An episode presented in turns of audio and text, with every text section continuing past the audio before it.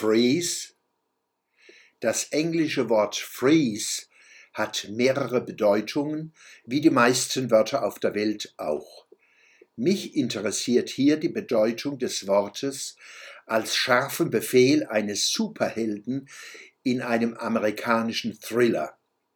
Wenn der Freeze in einen dunklen Hausgang peitscht, ist der Böse gut beraten, zu erstarren, einzufrieren. Sonst knallt's.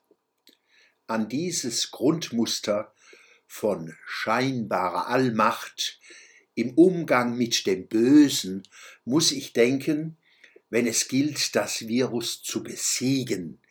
Immer wieder höre ich, es müsste mal einen radikalen weltweiten Lockdown von drei Wochen geben, dann wäre das Virus besiegt.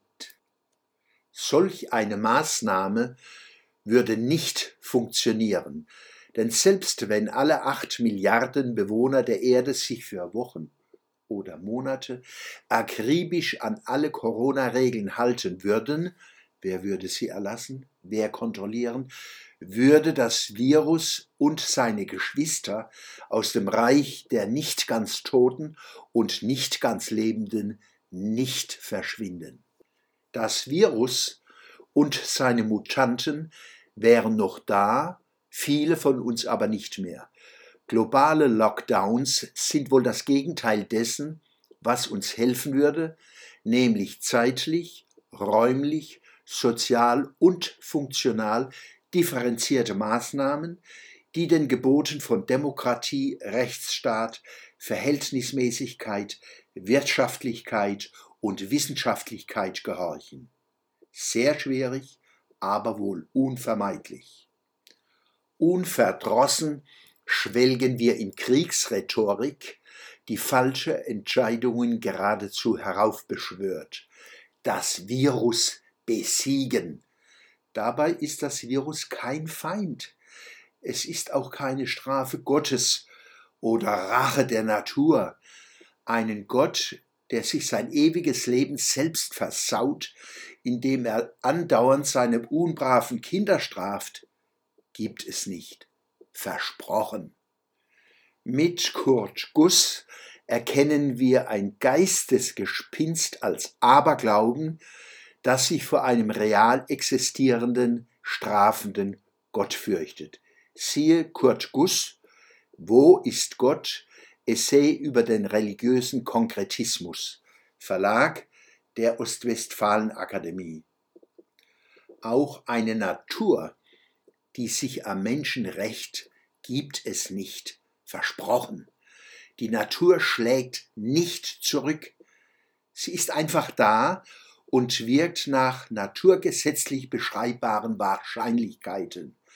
Wohl beeinflussen wir die Natur, jedoch nicht im Sinne von Freeze. Weder können wir den Klimawandel stoppen, noch den Anstieg des Meeresspiegels, noch den Schwund der Artenvielfalt. Auch Viren können wir nicht einfach aus der Welt schaffen. Wir können die Pandemie auch nicht wegimpfen. Freeze, Covid, freeze. Gefühlte Ohnmacht kippt in Allmachtsfantasien die Fesseln aus Demokratie, Rechtsstaat und Wissenschaft sprengen wollen. Haben wir bisher auch nur leise Ahnungen, was langfristige Risiken der extrem rasch entwickelten Impfstoffe angehen könnte? Selbst die akuten Wirkungen sind teilweise noch unerforscht. Unter dem Vorwand, keine Neiddebatte aufkommen zu lassen, wird Angst und Impfneid geschürt und ich sehe die Hühner picken. Man könnte das Ganze auch als politisch-mediales Gesamtkunstwerk sehen, wenn es gelingt, die Menschen draußen im Lande zu erregen und gleichzeitig zu sedieren. Siehe dazu das Foto im Blog. Viren existieren wir müssen immer wieder lernen, mit ihnen umzugehen, wie mit Legionen von Bakterien, Pilzen und anderen Wesen, die uns das Leben schwer machen und es gleichermaßen ermöglichen.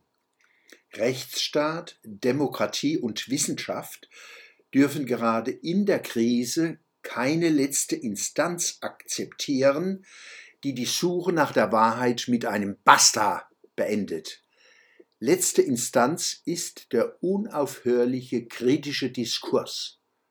Wo der unterbunden und untergraben wird oder unangepasste Denker, Kritiker, Widersprecher und Analytiker ausgeschlossen werden, wie es in den USA, Europa und Deutschland längst geschieht, leiden Wahrheit, Demokratie und Humanum und unser Vermögen, Probleme zu lösen.